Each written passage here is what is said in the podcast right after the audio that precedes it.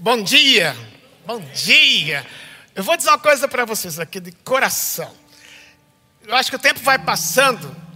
Eu espero que eu nunca me acostume com o fato de encontrar vocês e dizer da minha alegria em reencontrá-las. Enquanto estava aqui, passei um pouco ali pela fila, encontrei algumas pessoas que não tinha visto há mais de dois anos desde que a gente fechou por causa da pandemia. Foi tão especial poder tocar em alguns, abraçar em alguns. E muito bem-vindo você que está aqui. Você que está aqui pela primeira vez nesse salão, mas está conosco há muito tempo pela internet também. Continue nos assistindo, mas o seu lugar é aqui nesse salão também. No dia 7 de novembro, nós vamos abrir o culto das nove, reabrir o culto das nove. Vamos ter mais espaço. Eu creio que lá, talvez em março ou fevereiro, vamos abrir o culto da tarde também, com um novo horário. Mas o nosso desejo é que a gente, como igreja, a gente volte a estar junto, a igreja inteira. E você que está aqui, obrigado pela alegria que nos dá de reencontrar cada um.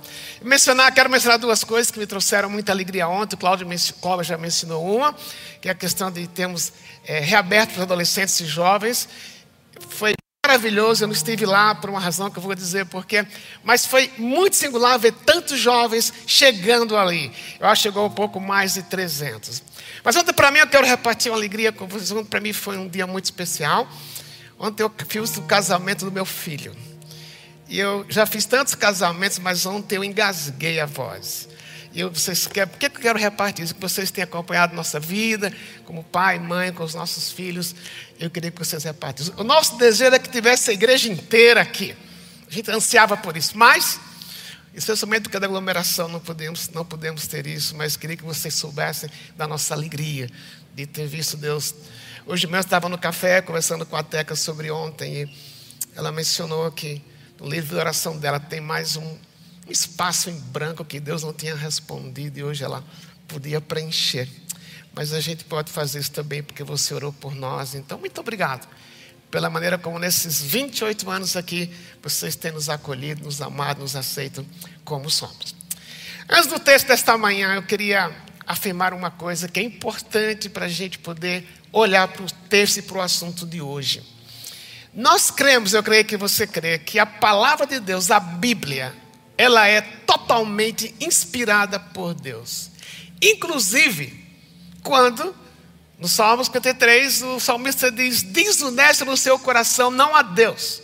Até não, não que o salmista esteja afirmando que não há Deus, mas ele, tudo que está escrito aqui foi ordenado por Deus e nós cremos que essa é a palavra de Deus, inspirada e sem erros. Por que eu estou dizendo isso? Porque o assunto de hoje está porque é delicado, ele é prático, ele é realista, faz parte da cultura onde nós vivemos, não parte da cultura do reino. Mas eu queria que você ouvisse até o fim. Você que está em casa, não levante do sofá, como o Clauber disse, porque nós vamos sair do pecado para a graça. Então, se você tem a sua Bíblia, abra comigo no Evangelho de Marcos, no capítulo 1. Marcos, capítulo 1. Evangelho de Marcos, no capítulo 1. O Evangelho de Marcos ele é um evangelho curto. Ele usa palavras, frases curtas, diferente de Mateus, especialmente de Lucas. Lucas é mais extenso. Por quê? Foi escrito primeiramente para um povo, para o povo gentil, o povo que não tinha quase nenhum conhecimento da cultura judaica e muito menos do Senhor Jesus Cristo. Mas, mesmo sendo em palavras curtas, em frases curtas, olha o que Marcos traz a respeito do encontro de Jesus com o leproso. Eu creio que esse encontro de Jesus com o leproso tem muito a ver com a cultura de hoje. Nós temos leprosos na cultura, não aquela marca na pele, mas nem algumas pessoas com hanseníase, mas é muito mais do que isso.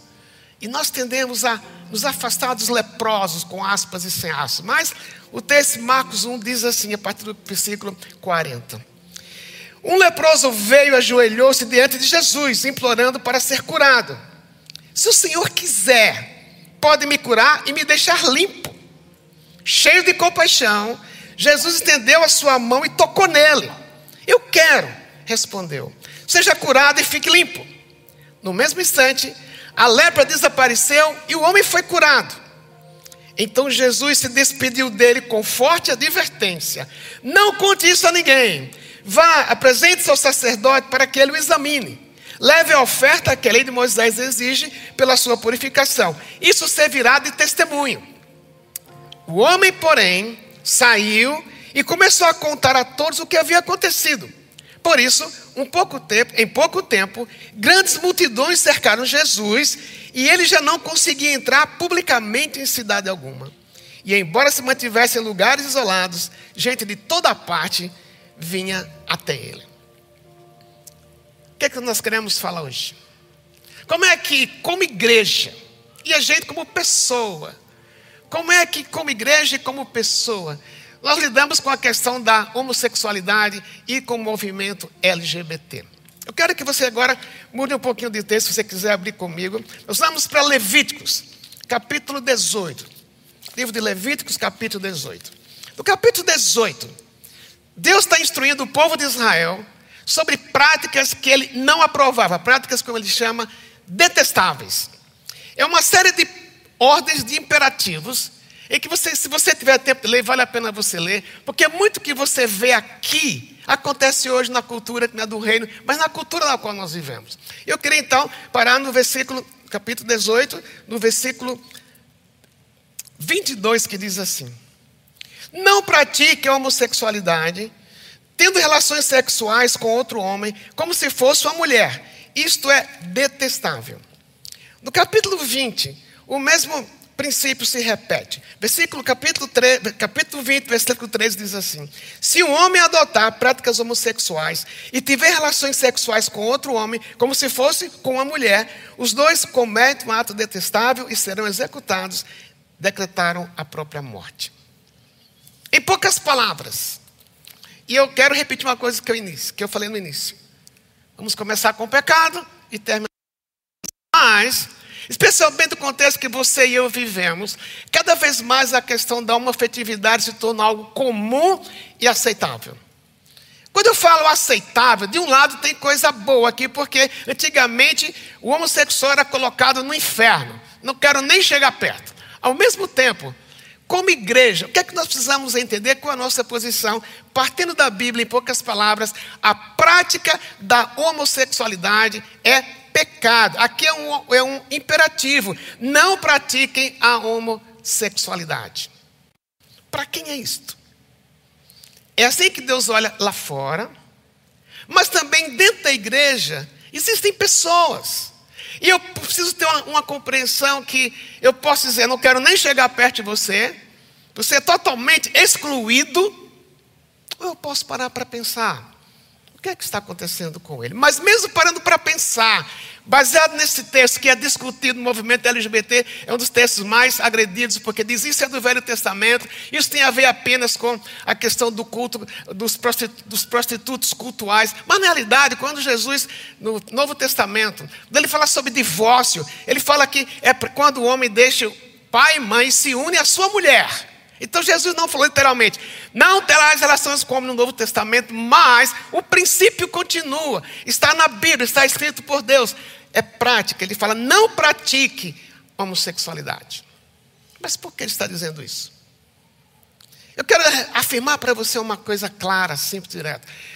Toda vez que Deus proíbe alguma coisa, Deus provê os recursos para nós lidarmos com aquilo que ele proibiu.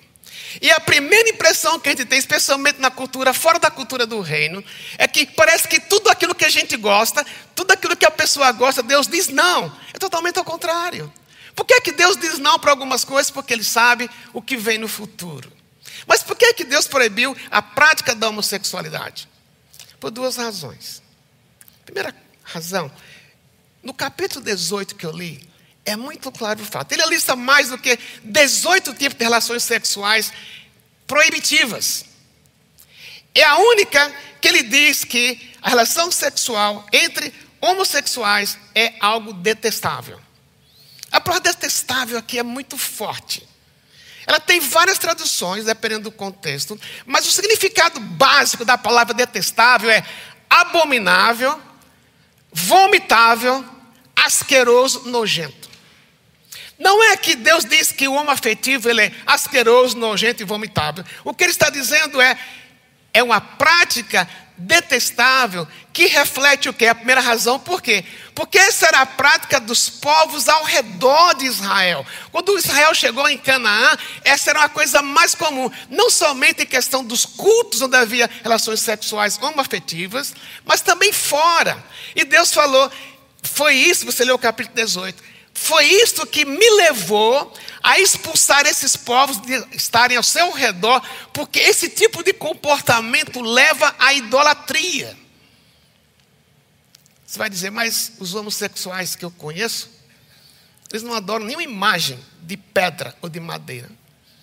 Mas é muito mais do que isso. É porque na nossa cultura, a questão da homossexualidade virou um Deus. Se eu não tenho sexo, eu perco a direção de vida.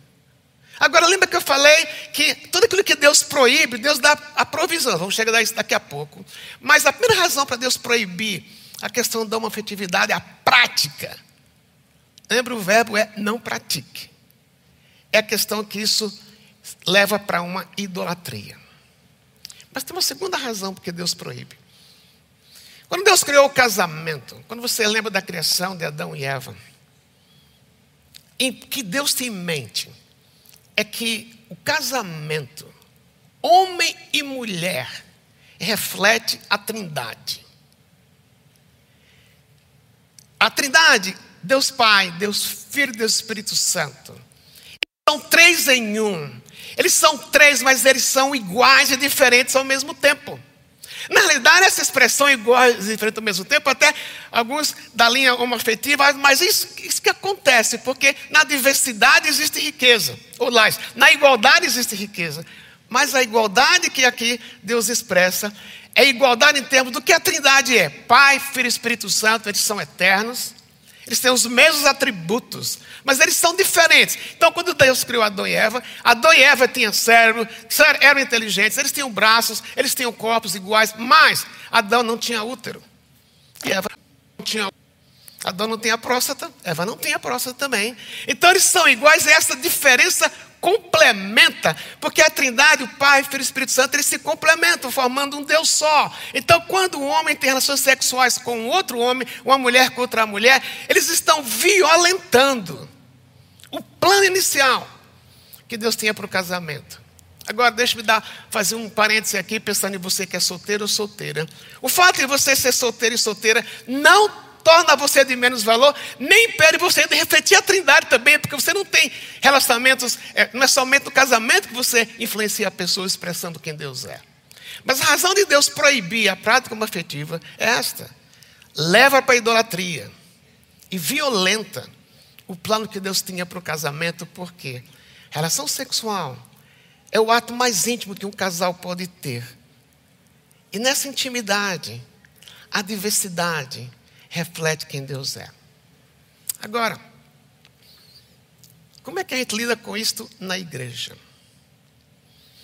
Daqui a pouco eu volto para Marcos, mas por mais que você veja na mídia o movimento gay, que são felizes, são alegres, e toda essa apologia da mídia para o movimento homossexual, ok, alguns até podem estar felizes, mas no fundo, por terem sido feitos como você e eu, termos sido feitos à imagem e semelhança de Deus. No fundo, é um grito: por favor, me ame, por favor, me ajude.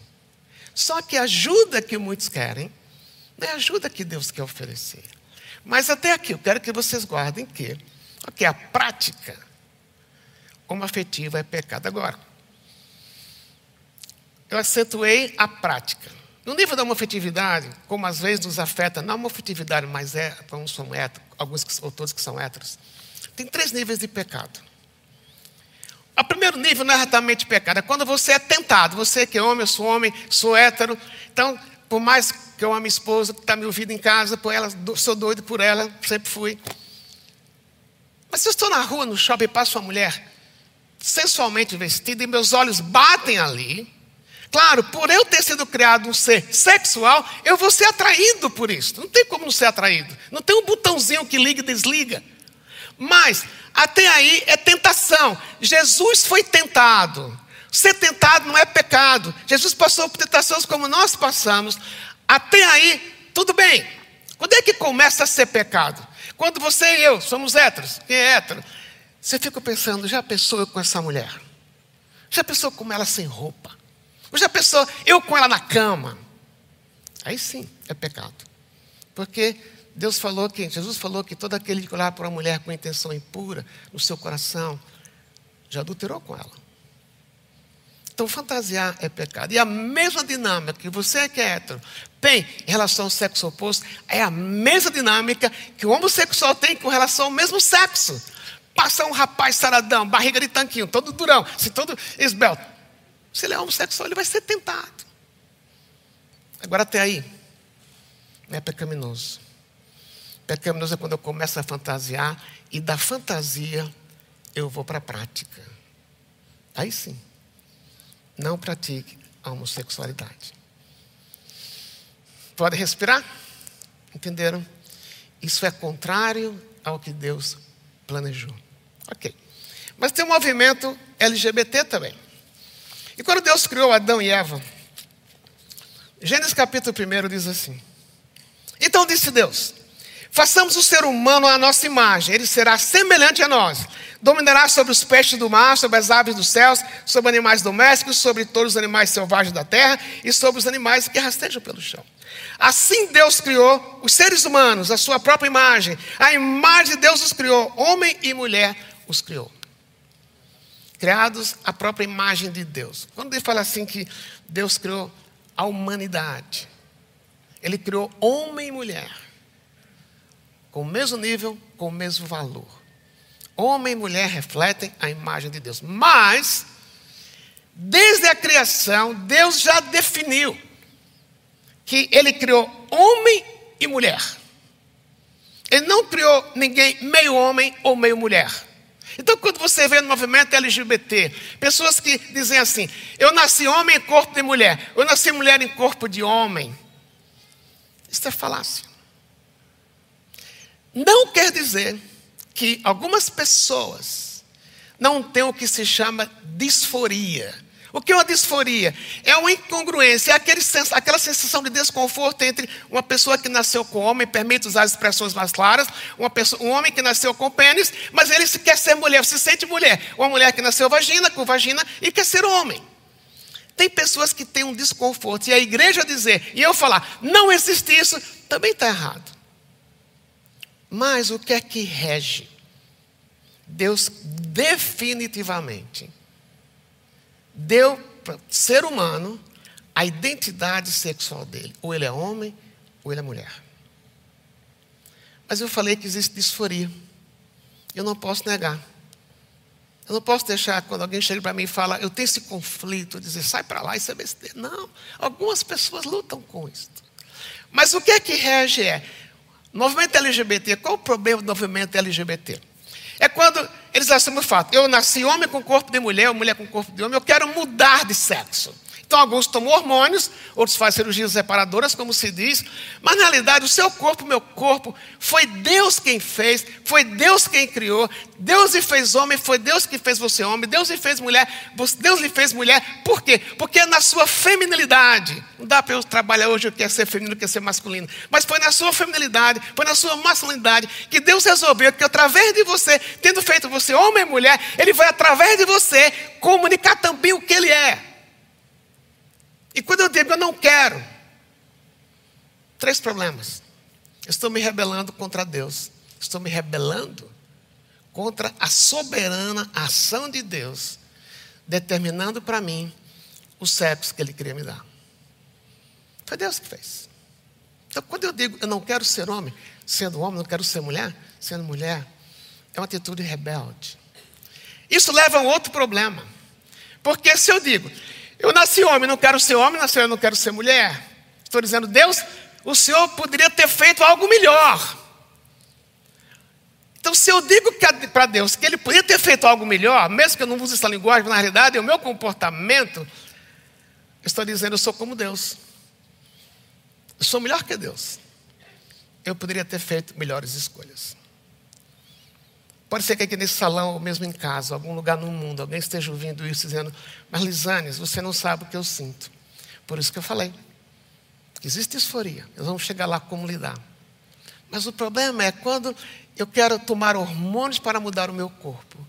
Quando eu quero mudar de sexo, isso é rebeldia. E para ser claro, isso é pecado. E tem outra consequência. Você vai para Romanos, eu tenho que parar em Romanos hoje. Romanos, Deus disse que aquele que vai para esse caminho, eles se tornam livres. Livres para quê? Não é liberdade, é libertinagem. Já que eu não respeito Deus, eu posso ir contra Deus, já que eu sou meu próprio Deus, que eu faria melhor do que Deus, então para quem eu presto contas? Então a minha vida fica livre para fazer o que eu quero e não o que Deus.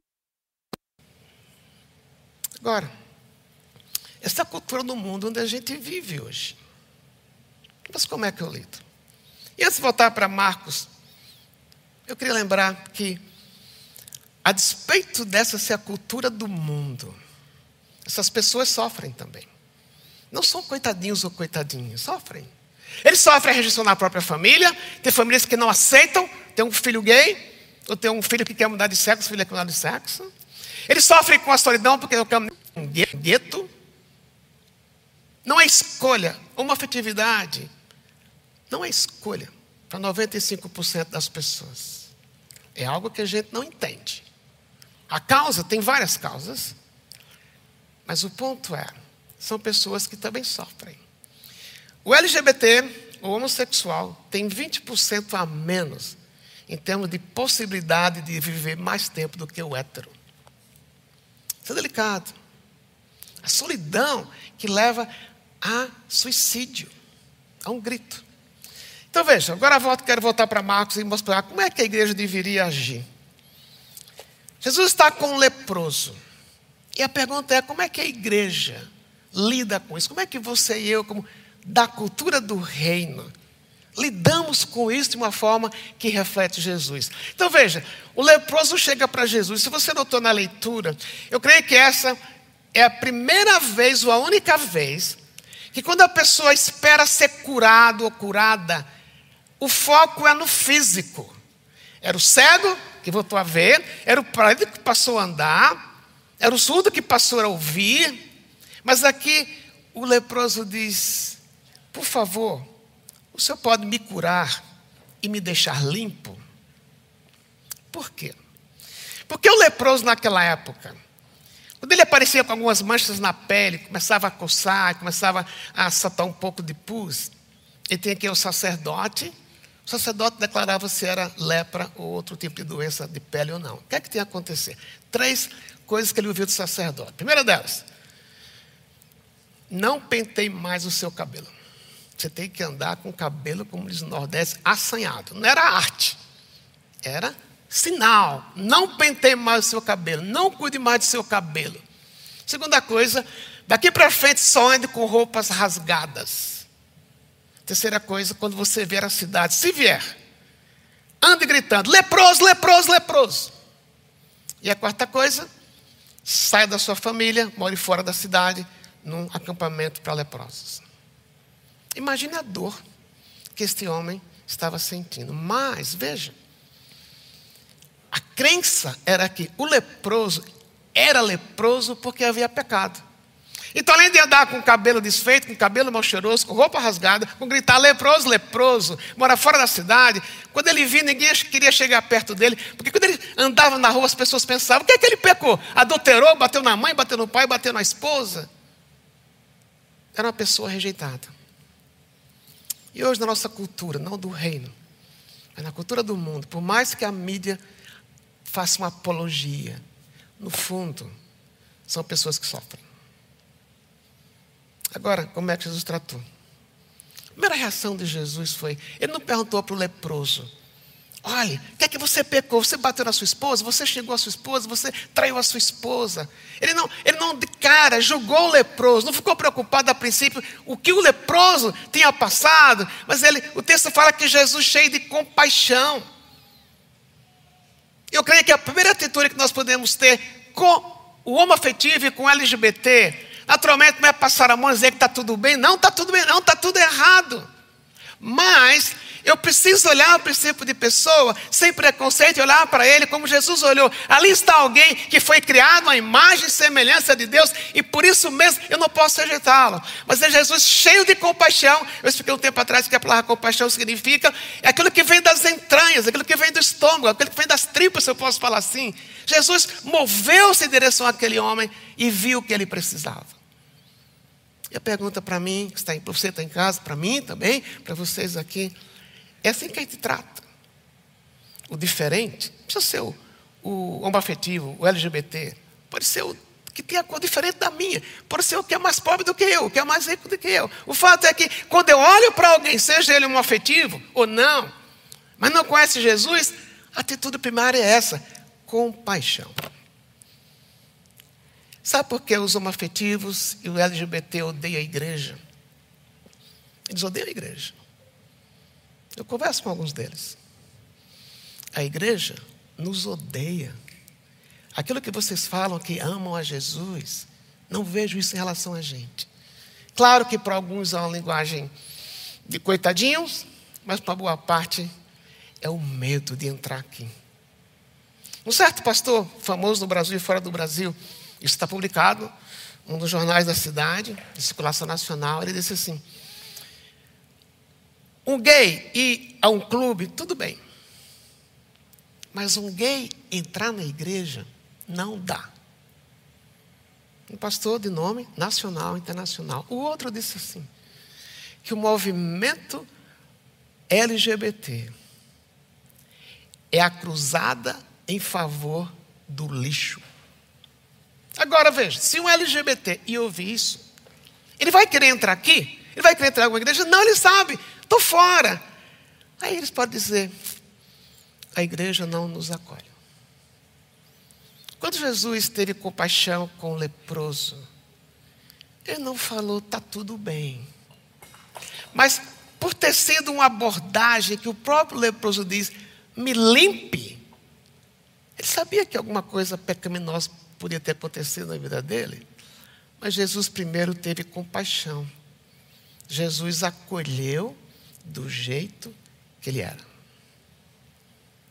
Eu não posso primeiro, eu, eu não posso primeiro esperar que o homem afetivo, que o LGBT mude para depois eu acolher. Não. Se eu quero refletir Jesus, o caminho é esse: olhar, ali está alguém que foi criado à imagem e semelhança de Deus. Ele, Jesus morreu por ele também.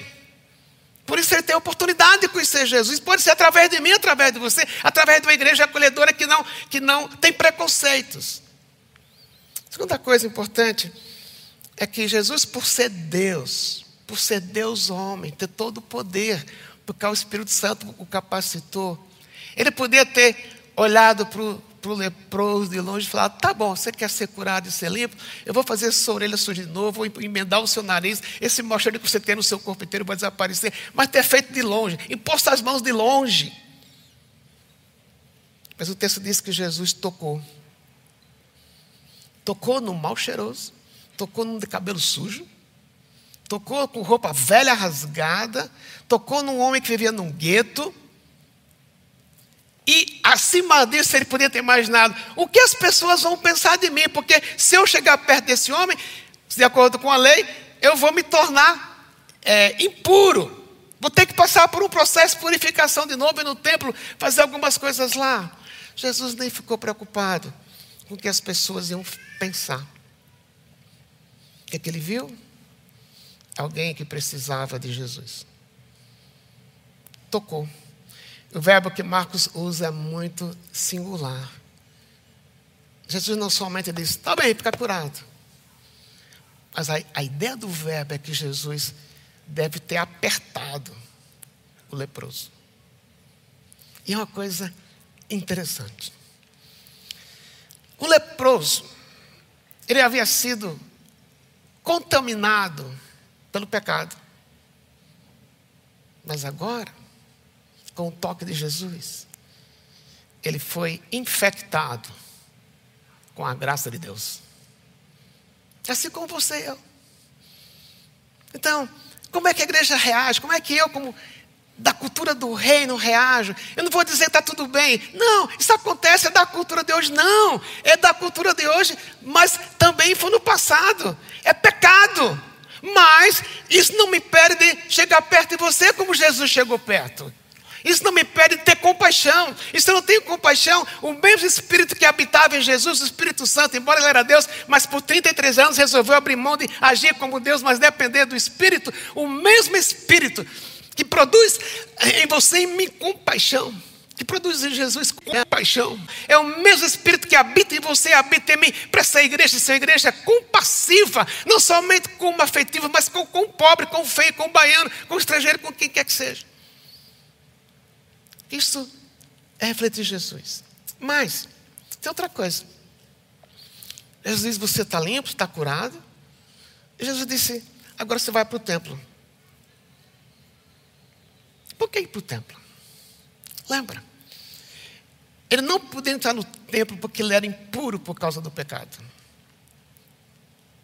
Mas agora havia sido transformado. E agora ele ia chegar no templo, onde as pessoas antes diziam: não chega, ele tinha que entrar, ele tinha que passar longe e falar: leproso, leproso. Mas agora ele não precisava mais gritar leproso, leproso, agora ele podia dizer: Olha, olha, olha, preste atenção o que Jesus fez por mim. Mudou a identidade dele. Mas por que no templo? Porque lá no templo ele agora podia ver os sacerdotes oferecendo sacrifício. E cada vez que ele visse um sacerdote oferecendo sacrifício, ele lembrar: o Cordeiro de Deus me purificou. Isso quer dizer que, para nós, uma aplicação prática é: você não sabe dos seus amigos são afetivos que vão, se vão se converter. Não se converter à Igreja Batista do Morumbi, mas seguir, seguir Jesus. Mas é na sua companhia. É no relacionamento construído com essas pessoas que você e eu podemos primeiro dizer, ok, eu posso não concordar com o seu estilo de vida, mas eu acolho você do jeito que você está, porque o homo afetivo, qualquer um de nós, não temos só problema com ele, com a afetividade. Eles têm problemas com finanças, com relacionamento com a família, a, a tristeza de não poderem casar da forma como a gente crê. E é no seu relacionamento com eles, na igreja acolhendo, que você vai poder não somente falar das coisas boas que Jesus faz, mas de você e eu confrontarmos com o pecado. E o pecado, nesse, nesse tipo de pecado, ele só é bem ouvido quando há um relacionamento de acolhimento. Não dizer está tudo perto, ok, mas você poder, num relacionamento construído, falar a verdade. Olha, está errado o que você está fazendo. Nós vamos no templo. Não é exatamente para a igreja. Nós vamos ouvir o que Jesus fez por você. O que pode fazer por você. Se você lembra do fim da história, Jesus falou para aquele discípulo, aquele discípulo, para aquele leproso. É, não fale para ninguém o que aconteceu aqui. Ele era um, um crente bem desobediente, eu posso falar assim agora. Ele começa a falar. Ele começa a contar o que aconteceu com ele. Antes, não podia chegar perto de ninguém. Mas agora, ele pode chegar perto porque ele não é mais um leproso, ele foi transformado, agora ele aponta para Jesus. E o nosso papel como igreja, primeiro não é querer transformar um homem hétero, um LGBT, em uma pessoa que não lida não tem mais problemas com o sexo que ele foi gerado.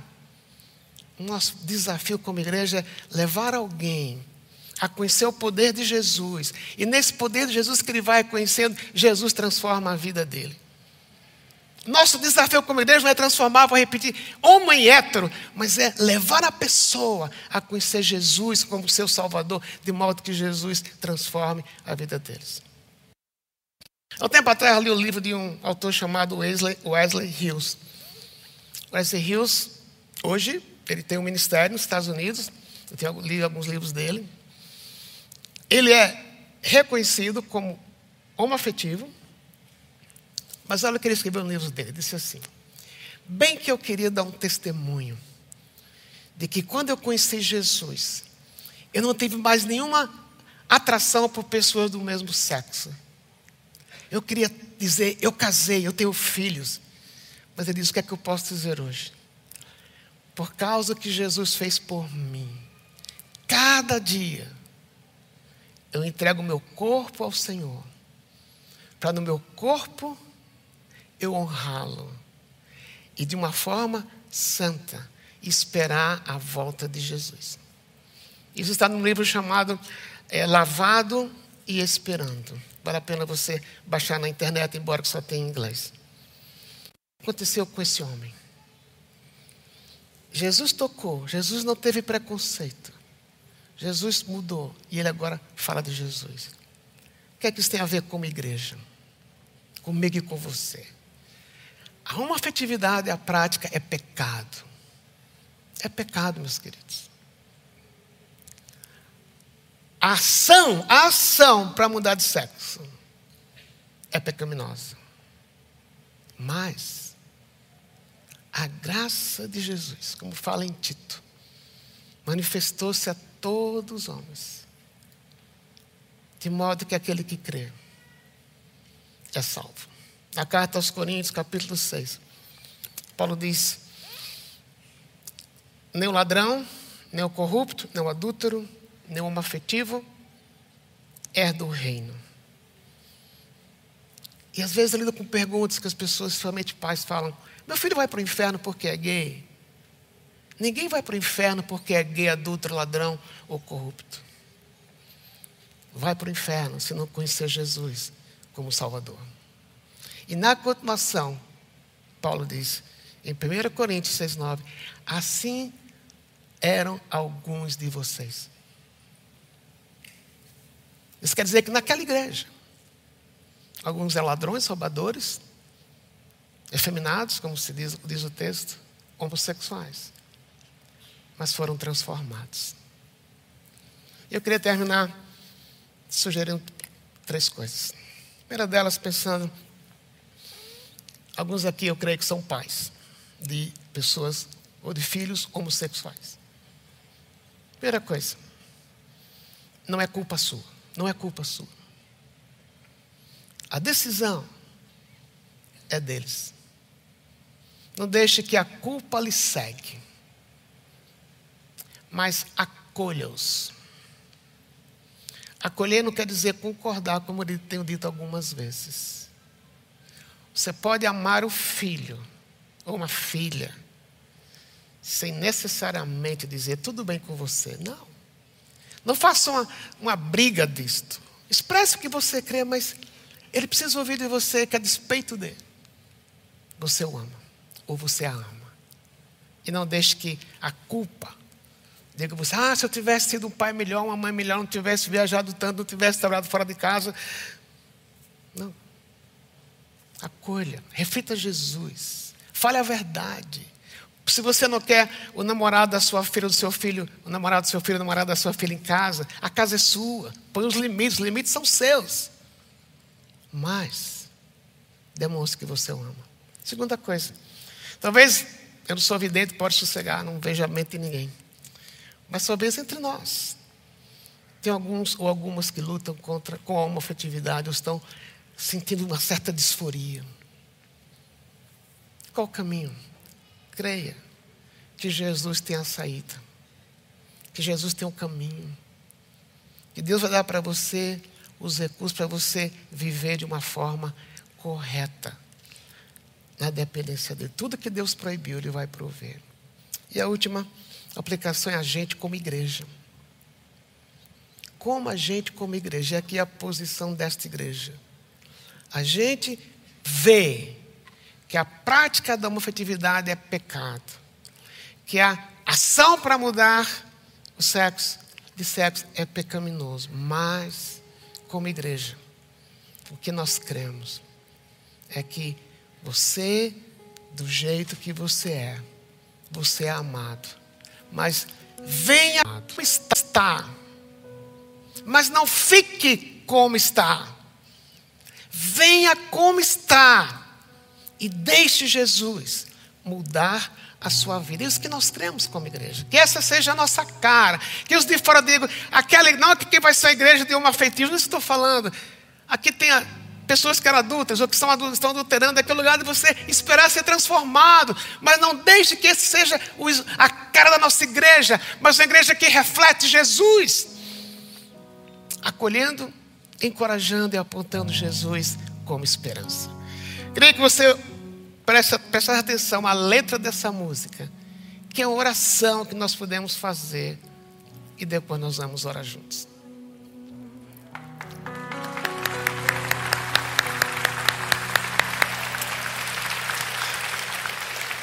O sermão que, como toda semana, o sermão que eu preguei aqui, ele está por escrito, claro, bem mais ampliado no nosso site. Você pode ler com mais detalhes, que aqui não dá para colocar tudo por causa do tempo. Na nossa livraria tem dois livros que eu queria recomendar a você. O primeiro deles, que eu, vale, eu creio que vale a pena você comprar, o título é A Bíblia e a Prática da Homossexualidade. O outro livro, um livro menor, Cristão Afetivo, uma pergunta.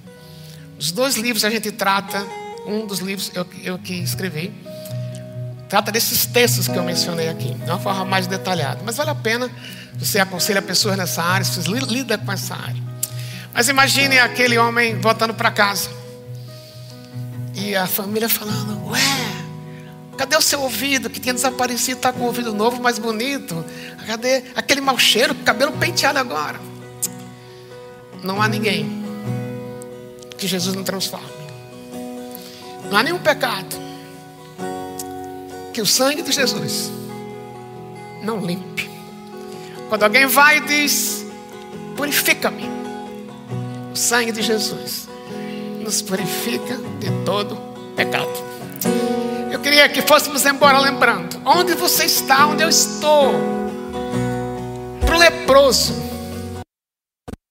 eu sou a pessoa que reflete Jesus. Por isso, eu quero encorajar você, se você tem preconceito, que Deus liberte você desse preconceito. Não somente com o homem afetivo, com qualquer um, mas no mundo que você vive, que odeia a igreja, que odeia Jesus por causa de posições é, preconceituosas. Que no poder de Jesus, Ele faça de você uma pessoa que reflete por outro. Ontem, no casamento do meu filho, eu falei uma frase que foi na hora que Deus deu. Eu falei que o que mais a esposa dele precisa, dele não é que ele se torne o CEO de uma empresa, se torne um autor de livros mundialmente conhecidos.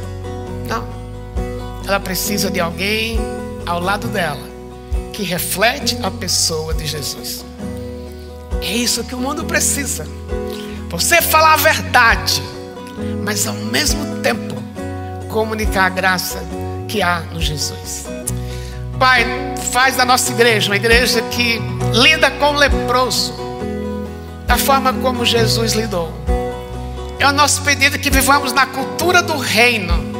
Apesar de estarmos numa cultura do mundo, mas que a nossa vida reflita a cultura do reino. Que não tem preconceito, mas aponta Jesus como a esperança.